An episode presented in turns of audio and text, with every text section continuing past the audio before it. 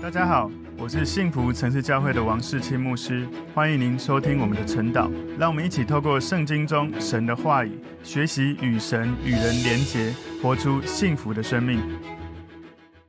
好，大家早安。我们今天早上要一起来看晨祷的主题是在爱中彼此款待。我们默想的经文在希伯来书十三章一到七节。我们先一起来祷告。主耶稣，我们谢谢你透过今天的经文教导我们。在爱中如何去接待弟兄姐妹，也学习如何在教会当中效法神使用的仆人的信心，让我们在爱中彼此建造、彼此款待，也能够彼此激发信心跟爱心。感谢耶稣带领我们今天更多认识你的话语，奉耶稣基督的名祷告，阿门。好，我们今天的主题是在爱中彼此款待。默想的经文在希伯来书十三章一到七节，你们务要常存。弟兄相爱的心，不可忘记用爱心接待客旅，因为曾有接待客旅的，不知不觉就接待了天使。你们要纪念被捆绑的人，好像与他们同受捆绑；也要纪念遭苦害的人，想到自己也在肉身之内。婚姻人人都当尊重，床也不可污秽，因为苟合行淫的人，神必要审判。你们存心不可贪爱钱财。要以自己所有的为主，因为主曾说：“我总不撇下你，也不丢弃你。”所以我们可以放胆说：“主是帮助我的，我必不惧怕。人能把我怎么样呢？”从前引导你们传神之道给你们的人，你们要想念他们，效法他们的信心，留心看他们为人的结局。好，在我们今天的这个希伯来书第十三章里面，我先把它大致整个章节分五大段哦。第一大段讲到对人的爱心的生活，也就是对他人的爱心的生活，在第一节到第三节。第二个部分，第四节到第六节讲到对自己的爱心生活。第七到第十六节讲到对神的爱心生活。第十七到第十九节讲到对牧者传道人的爱心生活。最后第二十到二十五节讲到在爱中彼此的祝福跟问安。所以今天我们的主题在爱中彼此款待，我们把它归纳四个重点哦，蛮多讲到有关这些在教会肢体生活彼此互动的这些分享。今天第一个重点是信徒之间的博爱，信徒之间的博爱。希伯来书十三章第一节说：“你们务要常存弟兄相爱的心。”希伯来书的作者他使用这里“弟兄相爱的心”哦，他的希腊文的原意是指有关。弟兄相爱哦，这个也就是友谊的爱啊。在新约圣经里面，希腊文他在讲爱有四个重要的词来表达爱。第一个表达爱的词是 eros，e-r-o-s 哦。这个 eros 我们可以了解它是描述爱情哦，情爱、性爱，在爱情当中的这个爱 eros。第二种表达爱的词是 storage，s t o r g e，是家庭的爱。也就是父母跟亲子之间、家庭成员之间彼此的爱。第三种爱是 agape，就是表达爱最强而有力的一个词句，也就是描述神对我们的爱是一个永恒不变的爱，是一个没有期望你要回报的舍己的爱，就是耶稣对我们的爱。所以这样子的爱会帮助你，你有这样的爱能够去爱那些很不可爱的人或者人家不喜欢的人。事实上。我们在信主以前，很多人也都是很不可爱的。是你信主之后，生命被神改变了，我们才开始容易被爱，比较可爱一点。所以那个无条件的爱，甚至是你被拒绝，你还是去爱。阿嘎佩无条件的爱，会主动的愿意去爱那一些不管是可爱不可爱的人。这样子的爱，重点在于给予，而不是获得。这样子的爱，重点在于你的决定，而不是感觉。我常常在分享有关沟通的一个重要的观点是：你在对对方好的时候是真诚的给予，不是希望他一定要怎么样回应。你在婚姻生活当中，你在爱中去传福音的过程，我决定这样对你好，不是因为你做得好，也不是因为你值得，是因为我对你好，是因为我已经被神的爱触摸，我想要对神负责，我要学耶稣这样的爱去爱他给我的教导跟命令。所以很多时候，可能也许你的配偶、你的孩子，或者你传福音的对象，有时候真的很难爱或很不可爱。那个时候，不是说强迫自己要去爱，而是那个时候你要跟耶稣说：“耶稣，我需要更多从你来的爱，求你的爱充满我，让我有这样的爱，能够继续爱下去，去爱这些不管是家人，或者是传福音的对象，或者是同事，就是在你身边会接触到人，真诚的爱，无条件的爱，不是我们做得到，是我们要靠耶稣，耶稣会给我们这样的生命的属性跟典范，我们靠着耶稣可以做得到。很多人跟我说，牧师啊，我就真的很讨厌那个人，为什么一定要去爱他？我没有要你靠你自己去爱他，我要你靠着耶稣，你知道吗？就是因为那个人很难爱，所以你就有机会靠着耶稣扩张神的爱在你里面更大。如果你的身边都是很好爱的人，你不需要扩张。所以，因为有时候我们身边还是会有一些不容易相处或是不容易爱的人。如果刚好在你的亲戚朋友又有这样的人，你看到他想到他就不高兴，表示你在那个领域里面还有被耶稣的爱扩张的空间。你没有遇到他，你没有发现有这样子的激发你扩张你爱的一个管道。当然，我们不是说好像刻意要一直去找不可爱的人哦，是你的生命的格局跟状态到什么层次，你遇到什么人。有些人他遇到一点点让人家不舒服的人，他就很受不了。可是你可能不会受不了，甚至所有人都非常厌恶的人，你如果可以淡定的心平气和的跟那个人相处。不是因为你自己多厉害，是因为你可能有更多耶稣的爱触摸到你，使你里面被神扩张了，所以你不会那么轻易被大家都讨厌的人冒犯。所以在这里，今天第四种爱呢，是弟兄友谊之间的爱哈，Philadelphia 这个词，它的字根 Philia 是指的是弟兄的友谊，友谊的爱，深厚的友谊，伙伴的关系的爱，在基督徒弟兄姐妹之间。应该充满这样的爱，常常存着这样的爱，彼此来接待，彼此相爱。这是希伯来书第十三章第一节里面，从希腊文的爱有四种。我之前也分享过，我们应该稍微都有印象。希伯来书十三章第二节前半段说：“不可忘记用爱心接待客旅。”这个是基督徒彼此之间常存着弟兄相爱的心，一个简单实用的方法。用爱心接待客旅是一个重要的美德。这个接待客旅常常是基督徒彼此之间，事实上是教会的这些领袖们的命令。对于旅行的基督徒来说，如果你旅行到外地，有一个能够敞开接待你的基督徒是非常重要的事情。我印象非常深刻，我第一次出国哈到了英国，我在那个地方读语言学校，我接待家庭是一个从加勒比海来的。基督徒家庭，他们是黑人哈，我觉得很不可思议的是，我们的语言不一样，我们的种族不一样，我们的肤色不一样，可是因为我们都是基督徒，所以在那个家里面，我觉得很容易哈，一下子就那种亲密感就很靠近。然后我带他们两个儿子，每天他们下课回来就带他们在后院在投棒球，那种感觉真的非常开心。就是你在世界各地，不管你到哪里，当有基督徒的家庭接待你的时候，你会很快感觉到有回家的感觉。所以我那时候有两个月的时间，就在英国有两个部分的接待家庭。第一部分是学校帮我安排，第二部分是我自己以前就有认识的英国的朋友。所以我住了剑桥六个礼拜，然后伦敦住两个礼拜，两次的住宿。第一次是学校安排的寄宿家庭，基督徒。另外，第二次住宿是我的朋友，也是基督徒的家庭。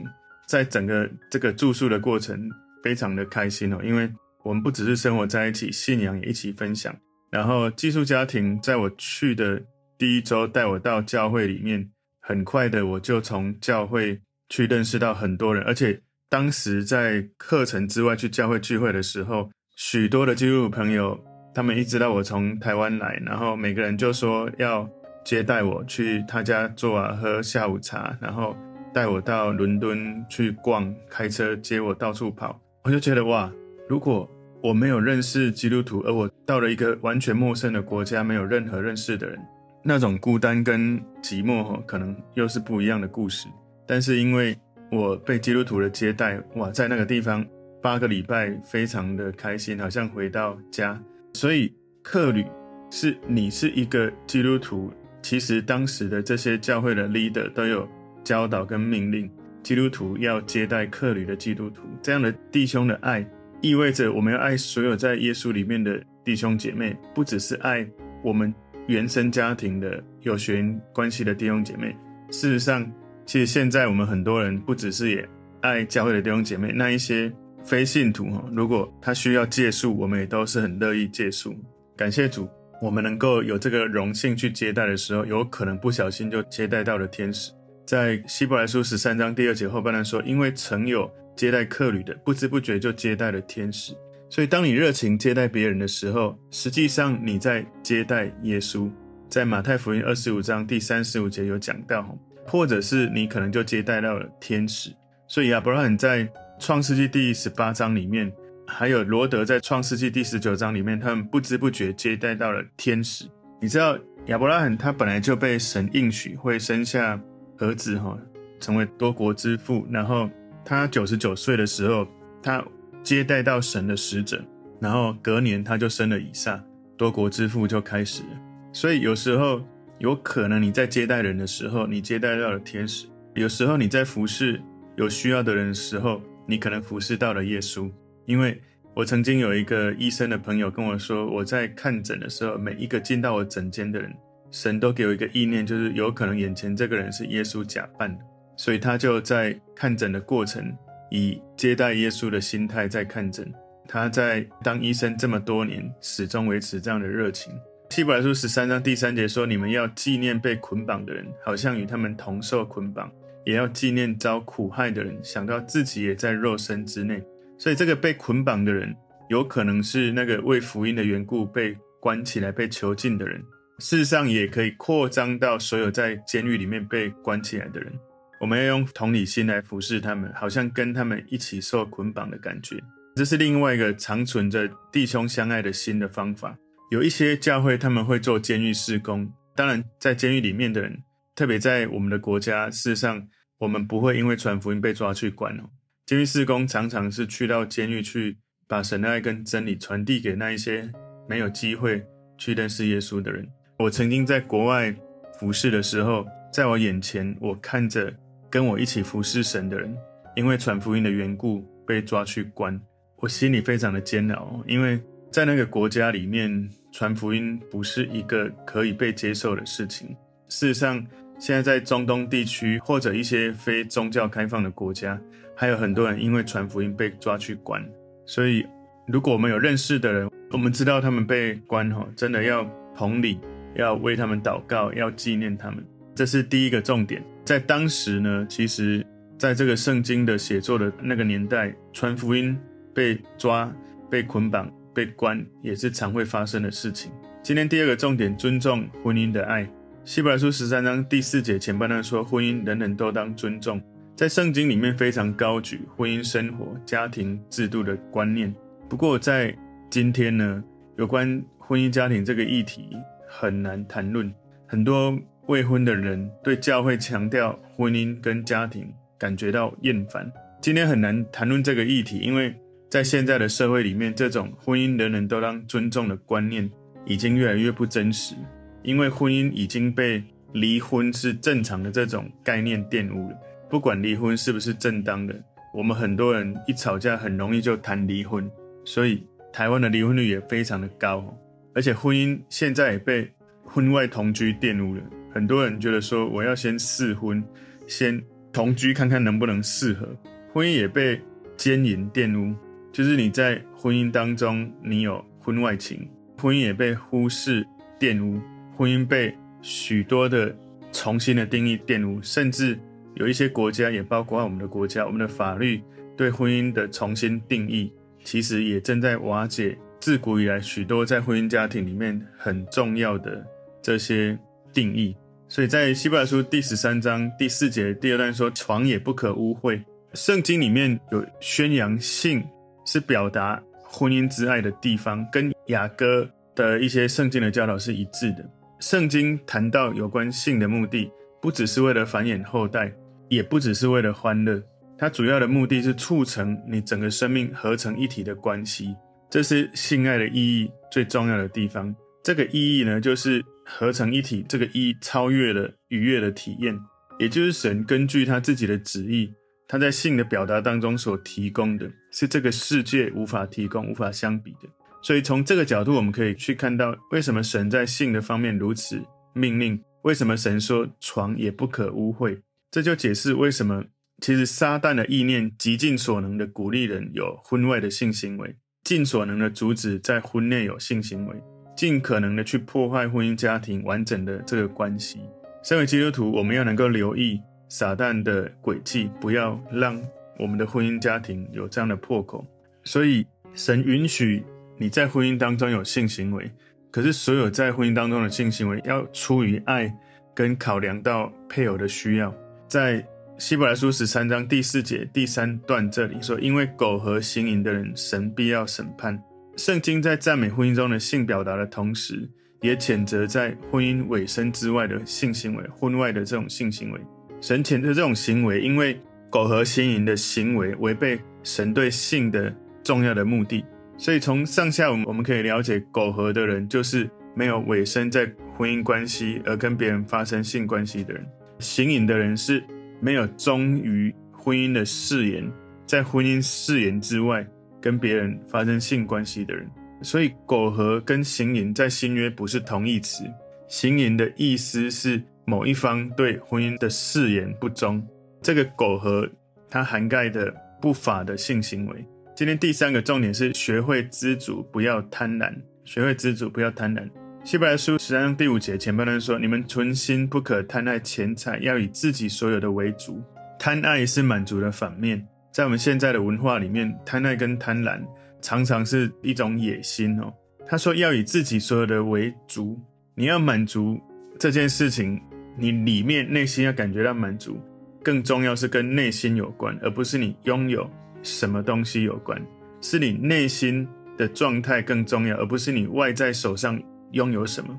保罗在腓立比书四章十一到十三节描述他的这样的观点哦，非常可以学习的一个观点。他说：“我并不是因缺乏说这话，他不是因为缺乏这样子说，他是说我无论在什么境况都可以知足，这是我已经学会了。我知道怎样处卑贱，也知道怎样处丰富。”或饱足，或饥饿，或有余，或缺乏，随是随在，我都得了秘诀。我靠着那加给我力量的，凡事都能做。今天在希伯来书十三章第五节，这里后半段说，这是很重要的一一节经文哦。他说：“因为主曾说，我总不撇下你，也不丢弃你。”这个其实在旧约生命记三十一章第六节引用过来的。神有这样的应许。生命记三十一章六节说：“你们当刚强壮胆，不要害怕，也不要畏惧他们。”因为耶和华你的神和你同去，他必不撇下你，也不丢弃你。所以这是神给我们的应许，是我们内心满足的重要根基。我们不要指望物质的事物会真的让我们得到满足，但是我们倚靠神，还有神的应许，会让我们从里面涌出更深的满足。事实上，在这里，申命记三十一章第六节讲到好几个否定的词。他说：“你要刚强壮胆，不要害怕，不要畏惧，神。”不会撇下你，神不会丢弃你。这在表达一个很重要的一个意义，就是神在告诉我们，神不会撇下我们每一个人，神绝对不会，永远不会，从来不会丢弃我们。所以神告诉我们，我总不撇下你，也不丢弃你。这帮助我们去思考，为什么你可以不用贪爱钱财，因为你没有贪爱的余地，也没有贪爱的借口。因为神告诉你说，我总不会撇下你，我总不会丢弃你。因为你从神得到满足，你从神得到满足，是因为神永远不会撇下你，不会丢弃你。所以这一节经文非常非常的重要。如果这句话你真的完全的拥抱，你就不会被撒旦的谎言欺骗。撒旦的谎言会告诉你说，在某些情况下你会活得很悲惨，你老年会如何的悲惨。很多时候我们的怀疑、我们的恐惧，是因为我们倚靠着情境。如果你倚靠神，我不是说倚靠神，我们就不用做任何努力。你依靠神做你该做的，然后你相信神会有神的供应、神的带领。所以，如果你真的用心的拥抱这一节经文，你知道神一定会与你同在，你不会让外在环境使你不快乐。希伯来书十三章第六节说：“所以我们可以放胆说，主是帮助我的，我必不惧怕。人能把我怎么样呢？”这句话从诗篇一百一十八篇第六节引用来的。这里面说：“有耶和华帮助我，我必不惧怕。”人能把我怎么样呢？在这一节经文里面，我们了解当我们信靠神会满足我们最深的需要，是我们生命最大的保障保护的时候，我们生命才会有真正的满足。所以，当疫情来的时候，你的依靠是疫苗，还是保险，还是上帝？很重要的是，我们很多人常常把安全感跟满足感建立在远不如神这么可靠、这么安全的各种其他的人事物上面。所以，我们对神有没有这样的依靠，有没有这样的信心？常常我们在遇到各种挑战的情境，都是一个非常好操练的机会。今天第四个重点，效法你的领袖。希伯来书十三章第七节前半段说：“从前引导你们、传神之道给你们的人，你们要想念他们。”所以经文告诉我们要承认跟效法在基督里面这些服侍神的领袖，他们忠心于神的真理，学习神的话语，来让人去知道他们是。神使用的领袖，我们也透过每一个在我们生命中的领袖，神会把恩高恩典也传递在我们的身上。保罗也这样勉励提摩太哈，在提摩太前书四章十六节说：“你要谨慎自己和自己的教训，要在这些事上恒心，因为这样行又能救自己，又能救听你的人。”所以在这一段经文说，你要去学习，要效法你的领袖。事实上，我们需要有敬虔的领袖，而敬虔的领袖也需要有敬虔的信徒。我们都因为神彼此服侍。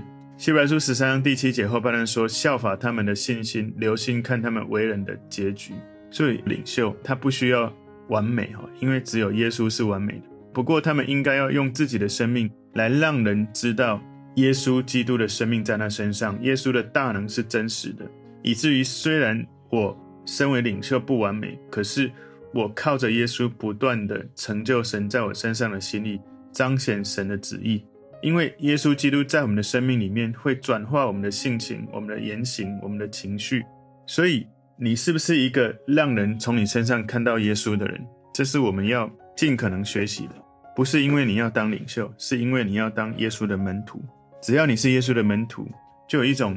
很自然，我们要去学习效法的，就是活得像耶稣一样。我们可能永远不会像耶稣这么完美，可是我们会越来越像他。只要你每一天像他一点点，身边的人一段时间一定会发现。所以今天我们的主题在爱中彼此款待，我们把它归纳四个重点：第一个，信徒之间的博爱；第二个重点是尊重婚姻的爱；第三个重点是学会知足，不要贪婪；第四个重点是效法你的领袖。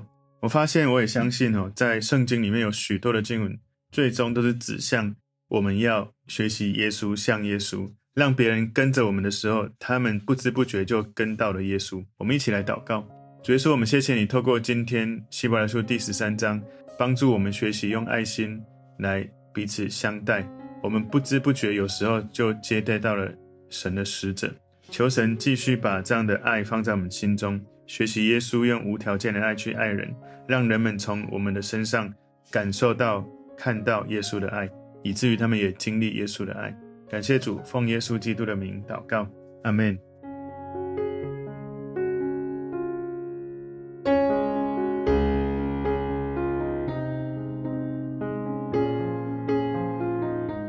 朋友们，如果这个信息对您有帮助，请您在影片下方按赞、留言。并分享给您的朋友，分享在您的 IG、Facebook、Line 或者其他的社群媒体上面，来祝福您的朋友。当然，也别忘了订阅我们的频道和开启小铃铛，这样您就可以收到我们最新的影片通知哦。